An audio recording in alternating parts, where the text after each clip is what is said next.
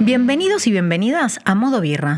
Este podcast cuenta con la producción de Agustín Bacá, la operación técnica de Walter Palota, la edición de sonido a cargo de Bruno Dulbeco, la locución del Negro Rossi y la presentación estelar de Verónica Tosaunian. O sea, esta cosita que les habla. Destapa los oídos y tu cerveza preferida. Así comienza Modo Birra. En el capítulo de hoy, la mujer, el hombre y la iglesia.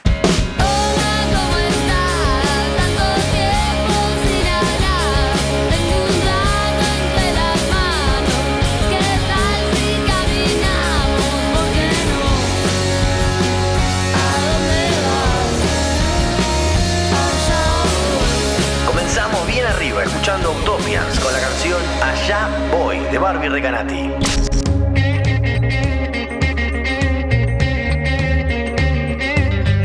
Las mujeres fueron fundamentales en la historia de la cerveza.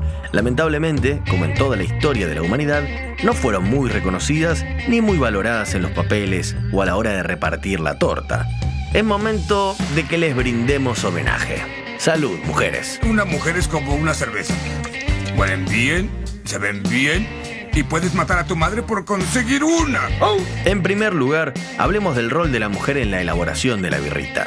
En la sociedad estigmatizante de toda la vida, a las mujeres las obligaron a cocinar para el hombre. Y eso incluyó la tarea de cocción de la cerveza. Y si bien parece patriarcal y subordinado, históricamente esta capacidad también le dio muchísimo poder a las mujeres, que en sus distintas épocas adquirieron el nombre de patronas, sacerdotisas y hechiceras. Este tipo de mujeres eran centrales en la sociedad, responsables de rituales mágicos, otorgándole a la cerveza una categoría de brebaje místico, lleno de virtudes. Desde siempre, la cerveza en los rituales religiosos fue asociada a dioses que representan la fertilidad. ¿Y adivina qué? Exactamente. Estas siempre fueron representantes femeninas. La más conocida es Ninkasi, de Sumeria, de quien ya hemos hablado en nuestro primer episodio. En Egipto, la creación de cerveza fue adjudicada a la diosa Hathor y a la diosa Tenenet. Y como le contaba, en los orígenes de todas las civilizaciones, siempre la que cocinaba la cerveza era mujer. En África, con las cervezas a base de sorgo, en China, con las cervezas a base de arroz, y en las Américas precolombinas, con las cervezas a base de maíz. La chicha.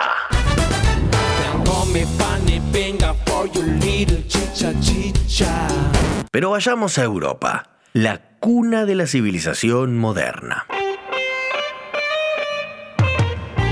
Los países nórdicos tradicionalmente bebían cerveza e hidromiel. Civilizaciones como la celta, germánica, escandinava, anglosajona e incluso la galesa, lo que hoy vendría a ser Francia. Países con una tradición guerrera tremenda y culturas ancestrales muy arraigadas.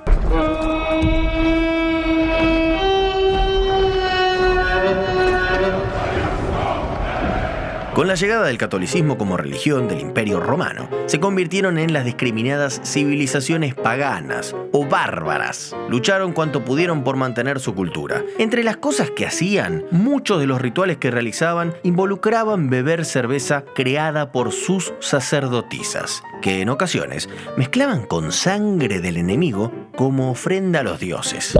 Y pensar que vos te horrorizás si la cerveza tiene miel, sal o alguna que otra fruta. ¡Cobarde!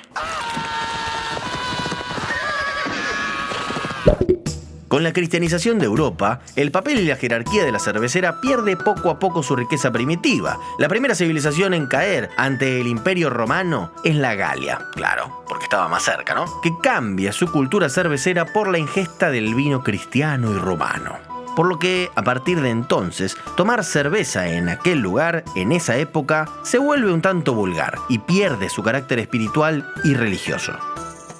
Las cerveceras de entonces comienzan sin remedio a fabricar birra meramente para la familia en casa. ¡Qué linda familia! Sin embargo, en el norte no pasó lo mismo. La resistencia fue mucho mayor. Sus tradiciones culturales subsistieron durante muchísimos años, aunque el cristianismo fue una ola imposible de detener. Y llegando al año 1000, cayeron las últimas resistencias paganas, Dinamarca y Suecia. La iglesia en todo este tiempo pelea abiertamente contra las tradiciones paganas y ante la persecución a punta de espada y hoguera, finalizan los rituales y las cerveceras pierden su función social. So you got a buddy whose heart broke. See if you can get him on the phone. You tell him life ain't fair. We all been there and no one should drink alone. Cause we're all in this together. That's why God put us here. Drinking be a team effort. There is no in beer. Escuchábamos a Brad Paisley, cantante y compositor yankee, con No I in Beer. No hay un yo en la cerveza. Hay un nosotros, amigo, amiga. En esta época, la iglesia tiene un poder casi absoluto. Los monasterios se habían transformado en la cuna de la elaboración cervecera. Monjes trabajaban la cocción de la cerveza sin tener que preocuparse tanto por los costos de su producción, ya que, bueno, tenían todo el poderío económico, ¿no? La iglesia. El principal motivo por el cual se empeñan en hacer cerveza los monasterios fue muy inteligente. La utilizaron principalmente como atrapa peregrinos. Que ser siempre el mejor, mejor que nadie más. Atraparlos mi prueba es, entrenarlos mi ideal. Una bebida alimenticia y vigorizante, ideal para el caminante que, ni bien pisa el monasterio, comienza a ser seducido e inculcado en el desarrollo de la fe cristiana. Lo que hoy llamaríamos una muy buena estrategia de marketing, ¿no? La famosa promo. Señor peregrino, cerveza gratis. Es por aquí. La fabricación de birra en los monasterios se hizo cada vez más profesional. Y si algo nos dejaron como legado fue que todo lo que hicieron lo dejaron por escrito. Todo parecía tranquilo, hasta que los monjes inventan el gruit y empiezan a cobrar por la bebida, generando importantes ingresos para la iglesia. Pero claro, esto despertó el interés de los señores feudales, que muy pronto iniciarían acciones para poder sacar tajada de este negocio. Cerveza Rabieta te tira la posta. El gruit es una mezcla de hierbas aromáticas como el romero, mirto, cilantro, aquilea, artemisa y otras plantas más, más un poquito de resina, que se usaba como conservante para que la birra dure más tiempo y además le agregaba un sabor picante. Esto aún hoy se hace. ¿Dónde? En Bélgica.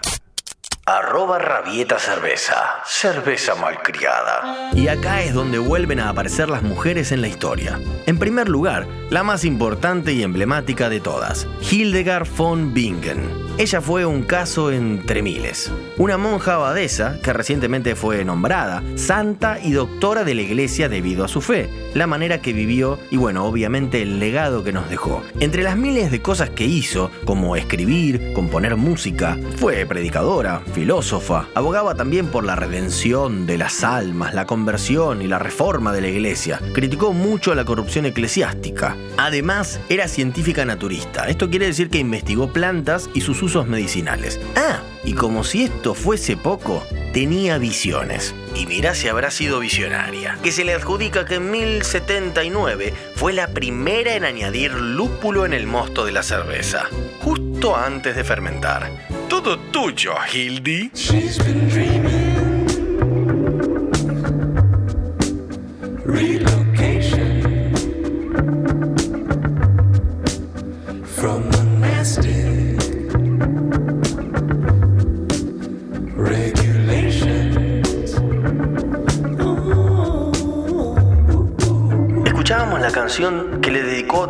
Banhart a Hildegard. Esta canción es Für Hildegard von Bingen.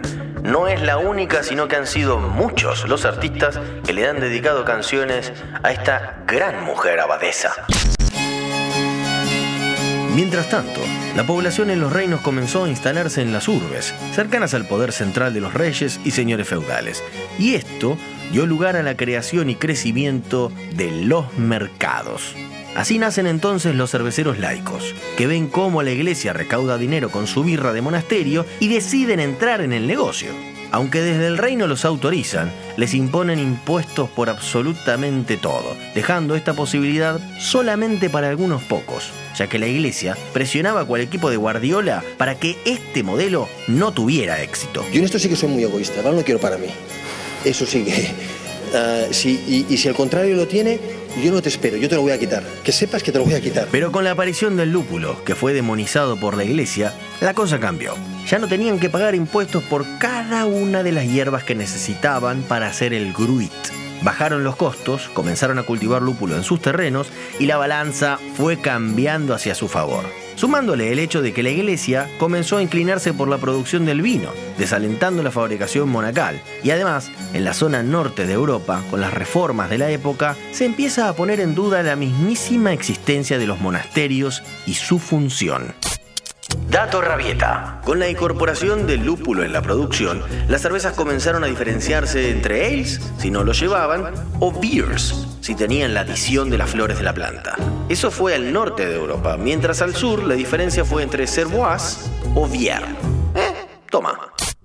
Arroba Rabieta Cerveza. Cerveza malcriada. Y acá es donde aparecen otra vez ellas, quienes se ponen al frente de la vanguardia, sirviendo las primeras cervezas laicas a los peregrinos, con el sobrante de lo que hacían para su familia, dando pie a la creación de las primeras tabernas, albergues y fondas. Fue una época en que las mujeres que no estaban casadas pudieron encontrar un lugar en donde ser verdaderamente independientes, sin tener la necesidad de casarse o prostituirse para obtener dinero. Aunque claro, fueron la excepción a la regla. Y acá es donde la historia se repite otra vez, para finalmente dar pie al mundo que conocemos hoy.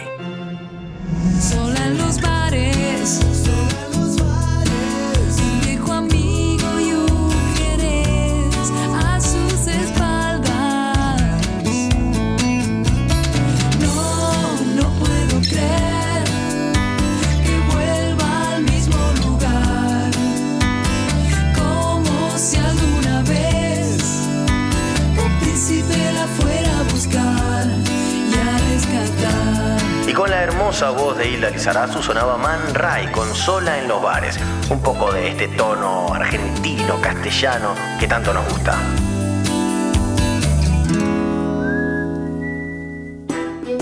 La taberna, llamada también Ale House, era manejada por una mujer que fabricaba su propia cerveza en el lugar. A menudo en ollas bien grandes que eran custodiadas por miles de gatos que se comían a los ratones que querían comerse los granos. Estas mujeres eran llamadas alewives o brewsters y durante años fueron las que se ocuparon de hacer y de vender cerveza a todo aquel que la necesitara. Entre ellas había ciertas características que las identificaban. Para empezar, como la mayoría en realidad cocinaba y vendía la cerveza en el living de su casa a los peregrinos, para que estos supieran que había cerveza fresca para tomar, existía una costumbre. Era la de colgar una escoba en el frente de la casa como birri señal. Y en segundo lugar, las alewives usaban sombreros altos y puntiagudos. Se dice que para lograr ser identificadas dentro de la taberna en caso de que estuviera llena. Y además porque la gente de esa época de los negocios era así. Estaba de moda usar sombrero y ellos usaban sombrero. Corta la bocha. Ahora bien, toda esta descripción ¿no te hace acordar a algo? Con la aparición del mercado y el enriquecimiento y empoderamiento de algunas familias, nacen los gremios. El motivo de su origen, terminar con el abuso por parte del gobierno y de la iglesia con sus impuestos y organizarse entre pares de sector. Esto, a futuro, da lugar a las corporaciones. Qué paradójico. Los gremios dieron origen a las corporaciones y luego las corporaciones abusarían de sus empleados, por lo que sería necesario la creación de los gremios para defenderse de las corporaciones. En fin, para el 1500 más o menos, en plena Edad Media, el crecimiento en la producción y el consumo de cerveza trae competencia. Y los gremios, que dominaban buena parte del mercado, liderados por hombres, que no daban lugar a la mujer en sus líneas de liderazgo ni de trabajo, deciden hacer a las mujeres cerveceras su chivo expiatorio y en conjunto con la iglesia cristiana comienzan a difamarlas. Cerveza Rabieta tiene un dato para vos. La imagen moderna de las brujas del medioevo está totalmente emparentada a la de las alewives del norte europeo, una mujer pagana, sin marido, que no cree en Dios, que cocina pócimas con ingredientes de la naturaleza en grandes ollas, rodeada de gatos y que además utiliza escoba y sombrero puntiagudo, capaz de hechizar a los hombres. Arroba Rabieta Cerveza, cerveza malcriada a spell on you.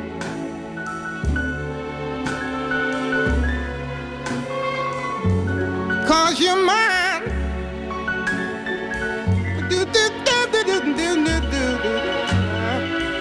Sonaba esta hermosa canción que tiene miles y miles de reversiones a lo largo de los años. Esto es I Put a Spell on You, en este caso en la gloriosa voz de Nina Simone. Because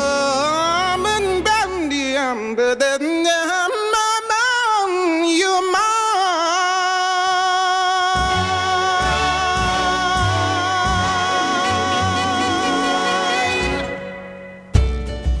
A las cerveceras se las trató de mentirosas, pecadoras, pervertidas sexuales, de envenenar a sus clientes con bebidas adulteradas con el fin de sacarles hasta el último centavo.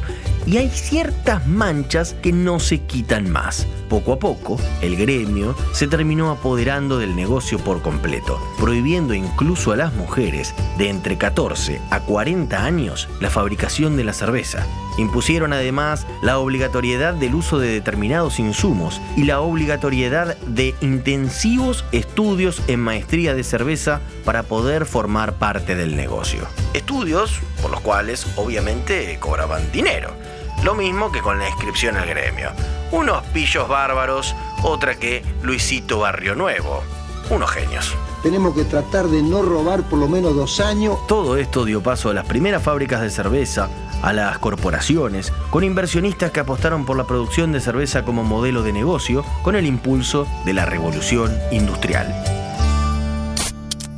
A la hora de hacer cerveza, están los que saben y los que no. Si querés aprender a hacer tu propia birra en casa o mejorar tus técnicas para seguir profesionalizándote, te recomendamos capacitacioneselmolino.com. Cursos online y presenciales con toda la información necesaria para que hagas una rica birra y la disfrutes como a ninguna otra. Arroba Insumos El Molino. Búscalos en Instagram. Ahora bien, ya vimos cómo fue el pasado y qué pasó con las mujeres de entonces. Pero, ¿qué pasa ahora? La imagen moderna que tenemos del cervecero en el mundo normalmente está asociada a hombres, con gorra, con panza y con barba. Estoy hablando de mí. Y cuando pensamos en consumidores, habitualmente creemos que solo los hombres toman o eligen cerveza y que la Honey es una birra de minita. Ay Dios. Esto en gran parte se debe a las campañas de marketing que han hecho durante años las grandes marcas de cerveza en el mundo que nos han taladrado la cabeza. Por ejemplo, sos mía. Soy tuya. En casa tengo bramas y el Kama Sutra. Soy tuya. Policía, colegiala, enfermera. Son mías. Yo puedo con todas tranquilas. Son tuyas, si suena reclamos o anillos. Somos tuyas. Te esperamos todas en las duchas. Soy viuda. Heredé una fortuna y es tuya. ¿Lo ven? A esto nos referimos. Justamente para luchar contra esto y exponerlo, fue creada la Comunidad Mujeres Cerveceras, primero en la Argentina y luego se expandió a otros países de la región, como Bolivia, Chile, Brasil y Colombia. La comunidad es una diversidad en donde a muchas no les interesa cocinar cerveza precisamente, pero se desempeñan en otras actividades vinculadas a la birra. Son educadoras, científicas, comunicadoras, juezas de competencias, trabajadoras de servicio, emprendedoras o consumidoras. A las que sí están interesadas, se les complica muchísimo acceder. Por eso es que se realizan encuentros, charlas, capacitaciones y se visibiliza sobre todo la actividad femenina dentro del sector. Pero no lo voy a decir yo. Escuchemos a Karen Borenstein, fundadora de Comunidad Mujeres Cerveceras. Mi nombre es Karen Borenstein y empecé con Comunidad Mujeres Cerveceras. Comunidad Mujeres Cerveceras empezó hacia mediados de 2017, en un momento en el que me di cuenta que en las publicidades masivas de cervezas no estábamos presentes, no éramos protagonistas de la historia, no la contábamos sino aparecíamos, si es que lo hacíamos, como accesorios. Entonces, si yo no veo que otra es cervecera, que hay cerveceras, ¿cómo voy a tener yo la posibilidad de pensarme eh, dentro de esta cultura, de incluirme dentro de este ambiente? El panorama actual la verdad que es complicado, si bien a nivel personal siempre trato de ver algo positivo, nos va a tener que tocar seguir trabajando, redoblando esfuerzos, sumados a los que veníamos haciendo. Entonces es complicado.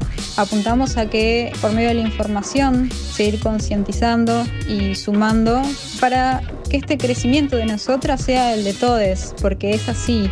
Eh, no es una opinión, sino son números que si crecemos nosotras también, impacta en el resultado de todes, todas y todos. En Instagram nos van a poder encontrar como comunidad, arroba comunidad mujeres cerveceras. En Facebook y Twitter también nos pueden buscar. Y así entre todos, todes y todas, podemos seguir difundiendo la palabra de la cerveza y de la inclusión.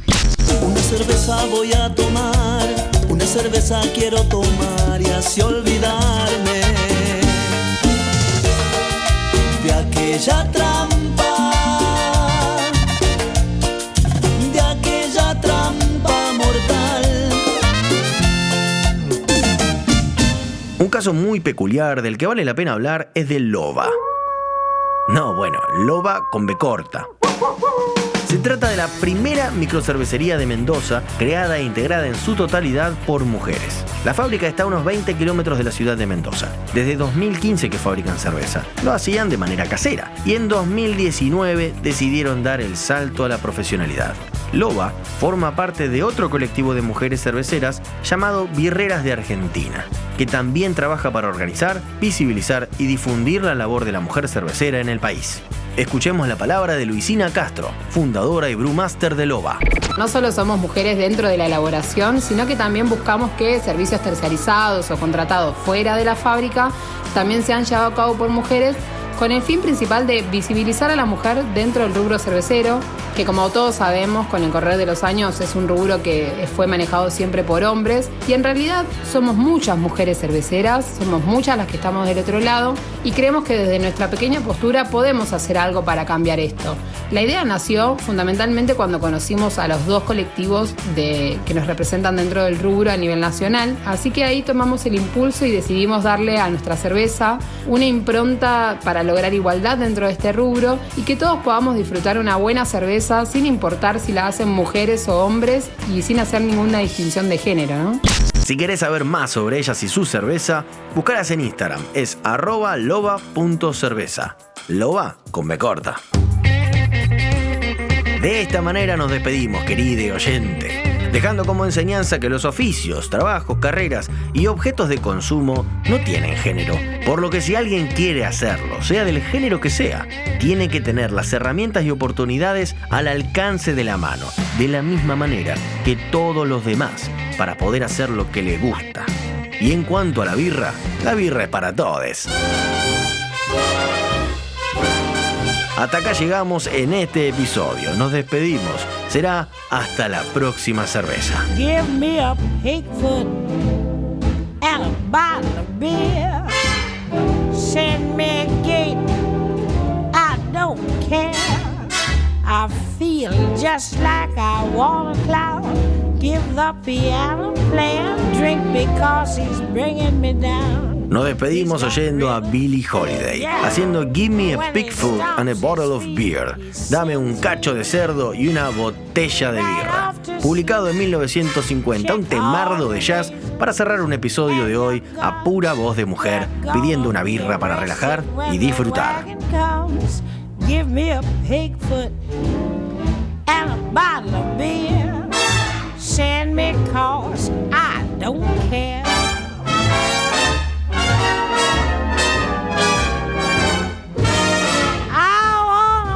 Modo Birra lo hacemos Agustín Bacá en producción, Walter Palota en los controles, Bruno Dulbeco en la edición y quien les habla, el Negro Rossi. En Instagram nos encuentran como arroba Modo Birra Podcast.